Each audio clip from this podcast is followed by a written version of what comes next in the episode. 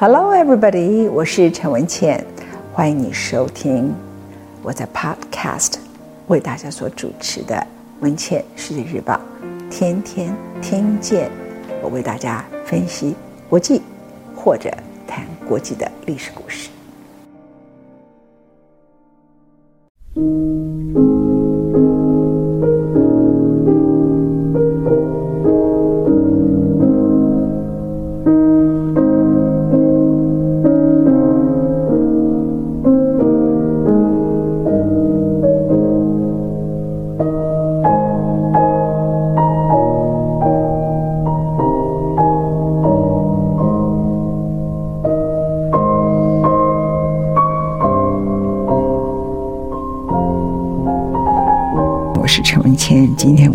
家进行罗斯福第七讲，所有的英雄，所有的人，不管你的生命平淡精彩，你有很多的委屈，你有很多的丰功伟业，都有走到最后的一天。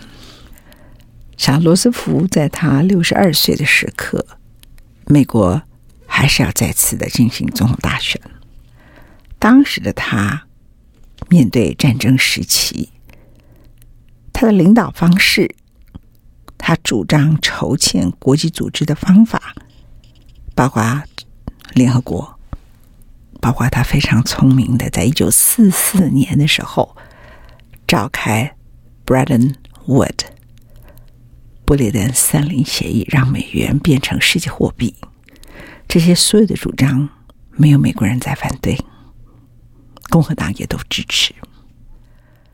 他的第一任赢得很顺利，他的第二任虽然赢得顺利，做得很辛苦，他的第三任颠颠簸簸面临了世界大战，他的第四任唯一的争议就是他的身体是否能够胜任。当时共和党的对手是杜威。而罗斯福本人为什么要选第四任总统？请注意啊，这一任他只做了三个月，就突然猝死了。当了十二年的罗斯福，你可以看到，如果去翻阅当时的照片，在一九四四年的时候，他脸上露出了疲态。虽然他才六十二岁，好，现在六十二岁的人其实很少什么疲态。其实我跟你讲话的时候，我就已经六十一岁了。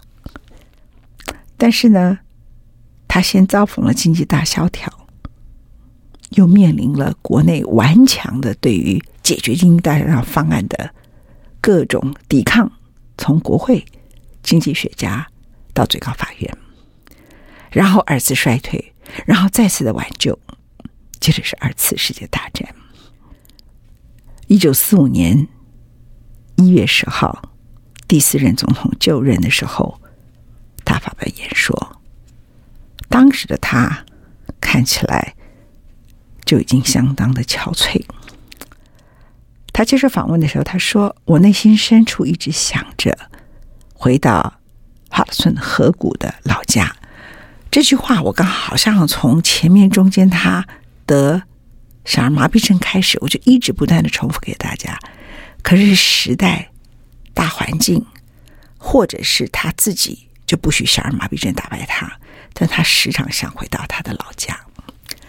这次他也说：“我一直想回到我的罗氏大宅的老家，但如果人民命令我，我会像一名好军人，在为国效劳。”当时的他眼眶开始已经有黑眼圈了，手有一点颤抖，但这都不是主要的问题，因为美国人都晓得。必须由他来领导美国跟全世界结束战争，缔造一个新的和平的国际组织，而且美国人也开始接受介入国际事务，因为他们的失业率突然降到百分之一点二。当全球到处都是灾难的时候，美国的大萧条奇迹般的结束了，美国人也就因此开始崛起了。后来我们所熟悉的。全球主义啊，那之前美国一直都是孤立主义的。在那一场包括战场上的军人参与的1944年11月7号的投票，那场大选里头有四千八百多万人投票，罗斯福史无前例的获得了三千六百万选民的支持，比他的第二任、比他的第三任都多。选举团票达到四百三十二张，杜威只拿到了九十九张。在他的二次大战期间，其实很特别的是，他的行政命令大多数都是经济主张，因为他是要通过国会来不及了。但是呢，当他当二次大战的国家领导者的时候，他基本上秉持的是文人政府的做法。对他而言，他觉得把美国置身世界舞台的中心这件事情，是一个他在当时一次世界大战的时候，他觉得就该做的事情。所以，在一九四四年到四五年，他有一连串的一些主张。这些主张呢，其实奠定了美国现在在全世界的地位。第一个主张就是我前面所说的，他希望美元变成世界货币。第二个，人人享有接受良好教育的权利。他看到大萧条里头太多人，太多童工的现象。还有美国从一九零零年经济崛起，就是靠一堆的童工。他认为美国将来要再发展下去，美国必须要让很多人都受教育。所以他提出，人人享有赖以温饱的工作权利，农民有种植及出售作物并赖以为生的权利，年迈残疾失业者有被保护的权利。战争结束后，继续向前推进。尤其人人应该享有良好教育的权利，所以他并没有把所谓被遗忘的人，也就是呃，当时虽然失业率增加了百分之一点二，他认为这是一个好机会，赶快让美国全民都接受教育，然后把美国一举就推上一个将来真正的强国，不能够因为二次世界大战美国变成全世界的军工厂。把它当成一个侥幸的长期的现象，所以大战使他的计划一度中断，也解决了他的大萧条问题，但也告诉他，美国必须有更宏观的长远的目标。一九四五年四月十二号，离希特勒自杀十八天，他刚刚从雅尔达。和另外两个巨头丘吉尔跟史大林开完会回来，他觉得好累，很疲倦。其实人觉得很疲倦的时候，就是要小心，有时候是你血压太高啊，或是其他的因素啊，心肌梗塞等等。他很累，他以为他只是又是当年的小儿麻痹症，是他的血液循环运动不够，所以他是从雅尔达直接。到乔治亚的温泉郡在那里休息，结果因为脑溢血而病逝。像我现在手中有一个是《纽约时报》在头版全面报道罗斯福过世的消息，《The New York Times》：President Roosevelt is dead. Truman to continue policies. Ninth Cross elb Nears Berlin, Franklin Roosevelt。下面是一八八二至一九四五全版的消息。然后这句话里头包含了很多。第一个就是他死了，第二就是杜鲁门接了他的位置，会继续执行他的政策。第三个就是谈到在二次大战的相关的这三个标题三行，谈到是二次大战现在的相关的进展。那个时候有一位老百姓。写了一封卡片到白宫，现在还被保留下来。他说：“罗斯福是我所认识的人当中从未有过恐惧的人。老天啊，为什么要夺走他的生命？”这个卡片后来被保留在白宫里面。那罗斯福呢？走的时候是在温泉郡，他身旁有一个他的女秘书叫 Lucy，当年。就是他在当海军部副部长的时候的秘书。那因为他是天主教，即使罗斯福跟他的妻子伊琳娜离婚，他都不能够嫁给离婚的男人。那这件事情使罗斯福和他的妻子本来计划离婚，后来两个人继续在一起。他们两个人的感情，在罗斯福夫人的心中大概只持续了一年，直到他在温泉郡死的时候，他的妻子才知道，好像并不是如此。这位 Lucy 后来也嫁了一个相当有头有脸的人，但是他对罗斯福的崇敬，罗斯福对他的爱，好像就是后半生。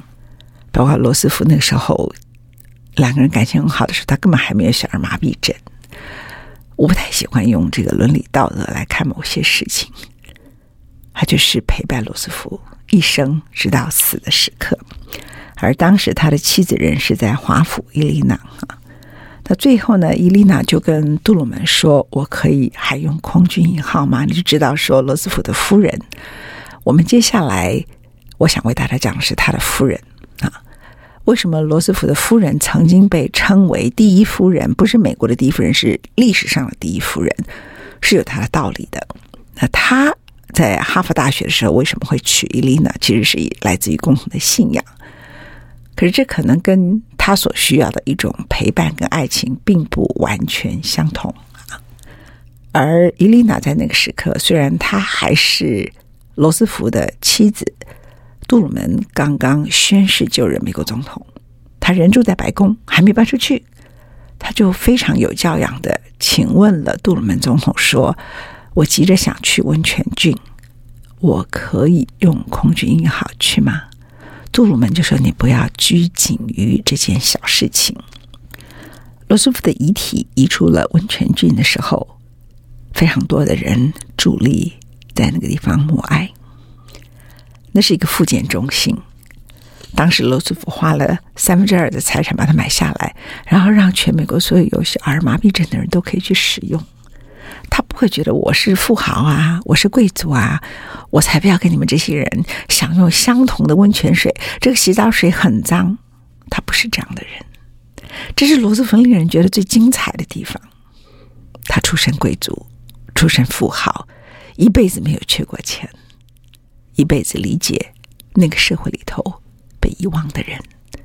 当他拥有权力的时候，他永远为那些被遗忘的人而努力，不是只有在竞选的时候替那些被遗忘的人说话喊口号，然后当选的时候又忘记他们。他不是，他的从政里头充满了理想。然后最后，一九四五年四月十五号。也就是他死了以后三天，罗斯福的遗体回到了他一直想念的罗氏大宅。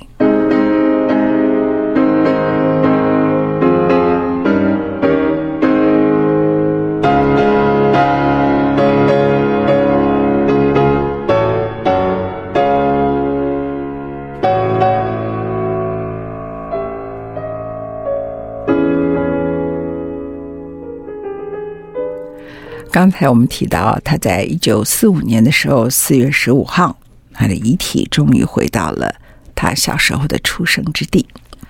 实际上，在一九四四年竞选的时刻，他就已经曾经说：“我由心底深处直喊着，回到哈德逊河谷的老家去吧。”九个月之后，他回去了。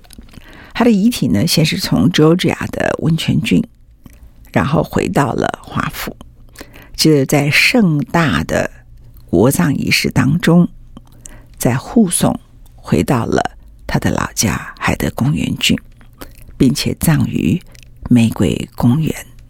他的灵柩离开白宫的时候，美国的群众伫立两旁送葬。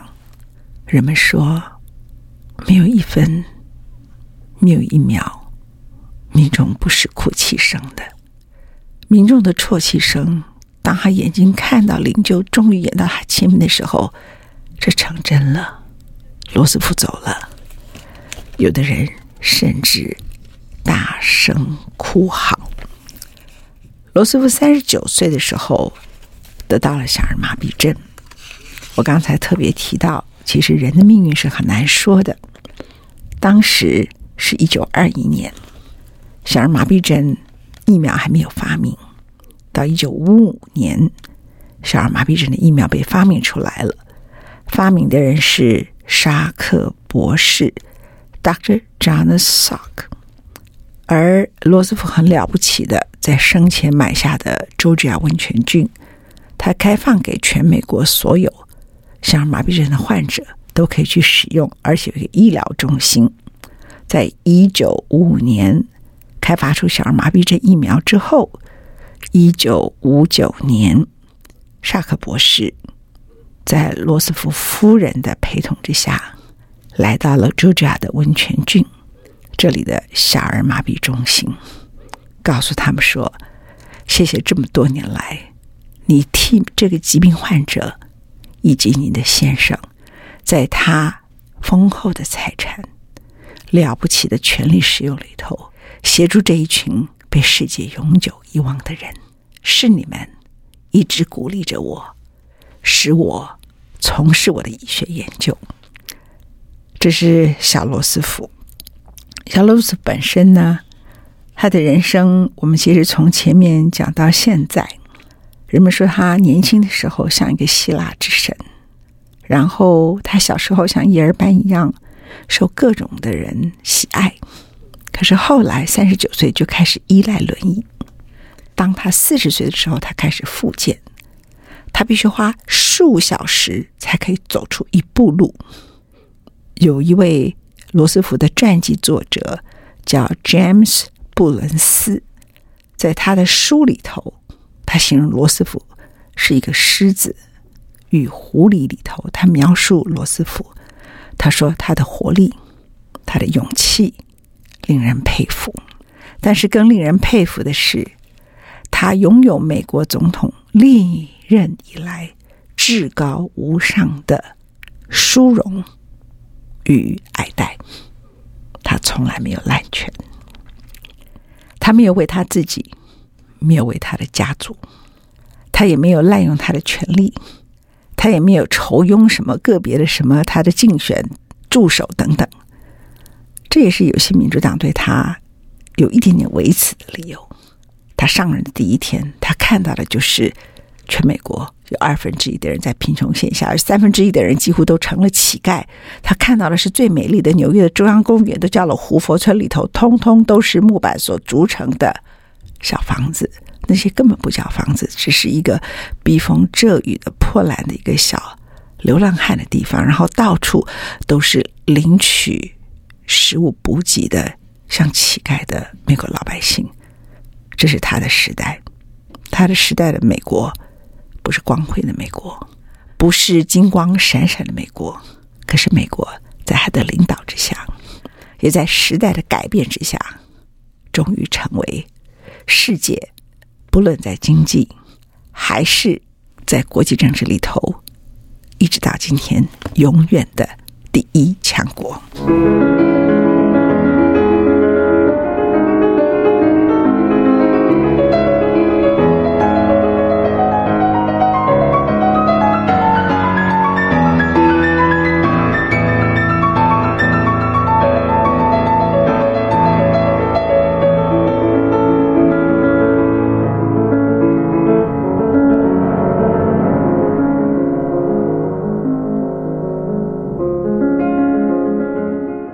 罗斯至今被认为美国历史上最伟大的总统之一。另外一位被认为的是林肯，在他的总统任内，从一九三三到一九四五长达十二年，他的政府要应付二十世纪最重要的也最困难的两件大事：大萧条，还有二次世界大战。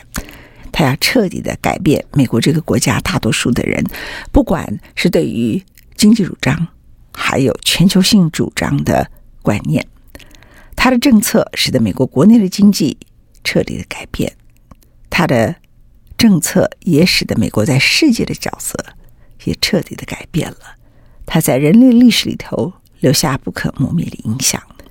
一九四五年四月十二号，他死于任内，距离他就职史无前例的第四任总统不到三个月的时间。他来不及写下任何的回忆录，没有自传。事实上，他所面临的当他当总统的时代里头，他很少有机会可以喘一口气，顶多就是到他的温泉郡里头去治疗他的小儿麻痹症，让他自己舒服一点点。他的时代如此的紧迫，所以关于罗斯福生活里头的很多丰富的档案记录，大概都是由其他的人或是有一些小小的书信里头所说的。对于他的研究，其实也不够多。但是有一段谈话，我想告诉在这里作为结尾，告诉大家作为一个关于罗斯福七讲的结尾。总统先生，你是左派吗？他说我不是。总统先生，你是资本家吗？我不是。总统先生，你是社会主义吗？他说我不是。他说那你是什么？我是在乎人民的人。